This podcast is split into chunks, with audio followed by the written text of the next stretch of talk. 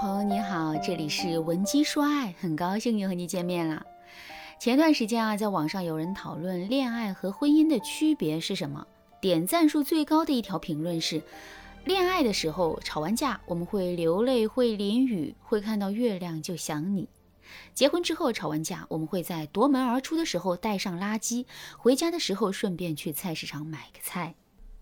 听懂这条评论的人，多半都会露出会心的微笑。世界上没有不吵架的夫妻，但有吵不散的夫妻。爱情这个东西很玄妙啊，婚前婚后可以呈现出两个状态。恋爱时，爱情是一场撩动荷尔蒙的游戏；可一旦融入婚姻，爱情就会彻底散落在柴米油盐当中。一瞬间，你仿佛找不到爱情在哪里，但是爱已经在不知不觉中弥漫在家的所有角落。而争吵也许会让你们伤害到彼此，但也有可能让你们意识到，原来你们谁也离不开谁。那什么样的争吵不会伤害感情，还会让你们越吵感情越好呢？首先，我们需要明白吵架的时候最不该出现的几种行为是什么，然后我们再教大家正确的吵架方式。什么样的吵架会伤害两个人的感情呢？第一种，老翻旧账的吵架。女人特别擅长情绪记忆，什么意思啊？就是过了很多年以后，也许当时发生的事情的细节我们已经记不清了，但是当时的情绪我们会记得很清楚。而我们在平时又很容易去表达情绪，所以很多时候我们会去翻旧账，不是因为那件事情真的多么罪无可恕，而是因为那件事带给我们的情绪太记忆犹新了。而情绪是会不断叠加的，所以我们就会越想越气，芝麻一点的事情就能想成西瓜。而且呢，我们还习惯把这种情绪憋在心里，等和男人爆发的时候，就会排山倒海的形成洪流。而男人刚好相反，男人比较擅长事件记忆，就是他只记得你做了什么事儿，他可能会忽略当时的情绪，但他会记着那件事情的起因、后果。还有事件的逻辑合不合理？所以，当女人翻起情绪旧账的时候，男人觉得没有必要。而男人呢，如果他把一件事情记得特别的深刻，那么他就是实打实的记住了你的坏处。如果你给他一个爱翻旧账的印象，他就会一直记着你爱翻旧账这一点，然后会越来越不想和你谈话。所以，我们在吵架的时候一定不能翻旧账。就专注于当下这件事，不要牵三扯四，不然男人反而不承认自己错了，而说我们无理取闹。第二点，注意说话的分寸，比如对方的身高不够，或者身材不好，或者是赚的钱不够多等等，这些事情他其实啊短期之内改不了。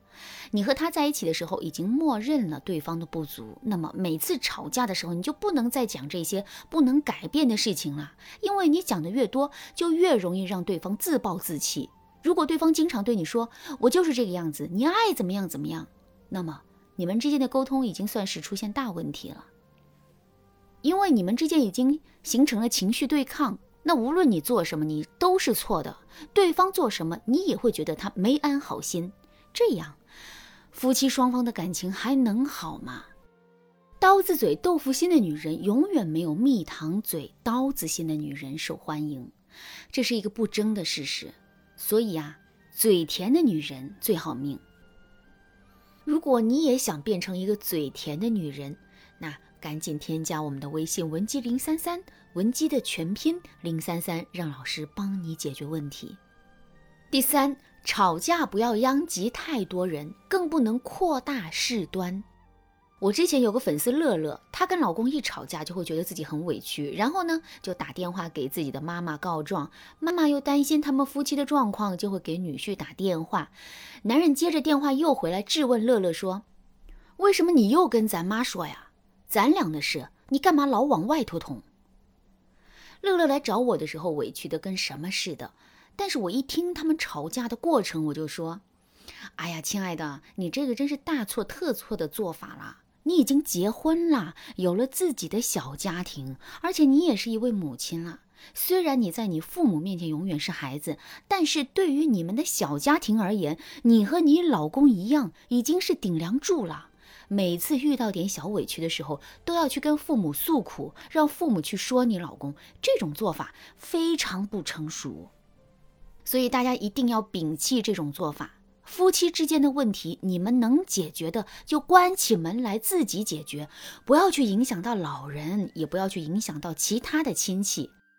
同时，在吵架的时候，最好不要提到对方的父母，更不要对老人做出一些负面评价。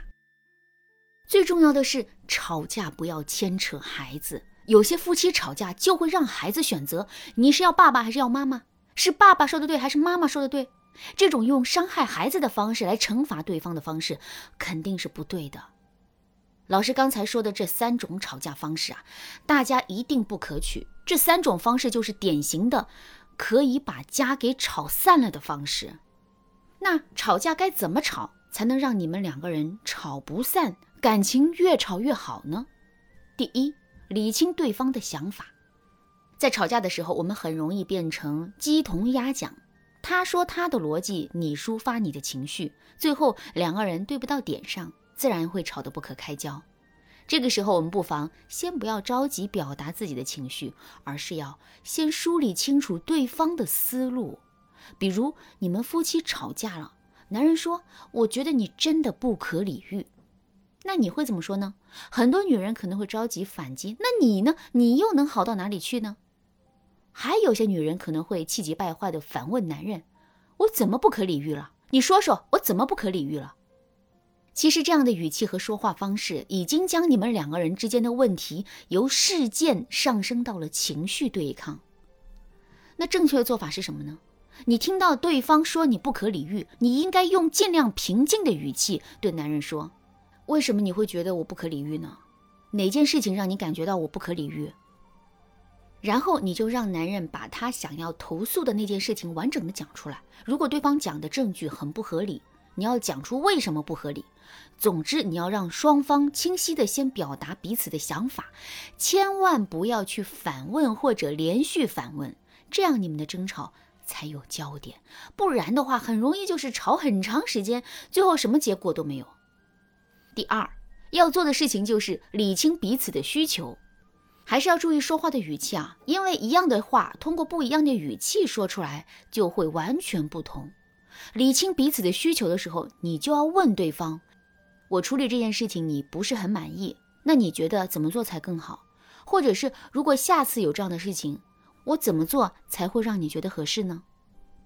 比如男人对你说：“你这个女人从来不在意我的感受，你只是在乎你自己。”你对男生说。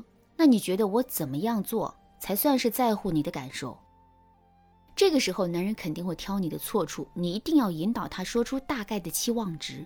比如，男人说希望你多陪陪他，你就可以对男人说：“我明白你的意思，如果我有时间会多陪陪你。这样吧，我可以做到周三的时候晚上早点回家，或者说我周六的时候，我一定会在下午的时候腾出时间来陪你。”我只能尽量这么做，因为我的工作真的很忙。这样做的好处是，你先给他一个你粗略的解决方案，然后紧接着你要说：“但是你刚才说我不在乎你的感受，我有点不同意。”然后你就可以罗列一些你对男人很好的方面，告诉男人：“我知道你很生气，但是我想说，我在用我的方式在乎你，我今后会更在乎你的感受。”但是也请你不要对我下一个不好的结论。这样一来，男人都没有继续跟你吵下去的心思了，因为你们已经把吵架变成沟通了。吵架是门艺术，懂吵架艺术的人都是肯花心思的人。如果你想化解夫妻矛盾，赶紧添加微信文姬零三三，文姬的全拼零三三，我们会有专家帮你解决问题，让你再无爱的后顾之忧。好啦，今天的内容就到这里啦。闻鸡说爱，迷茫情场，你得力的军师。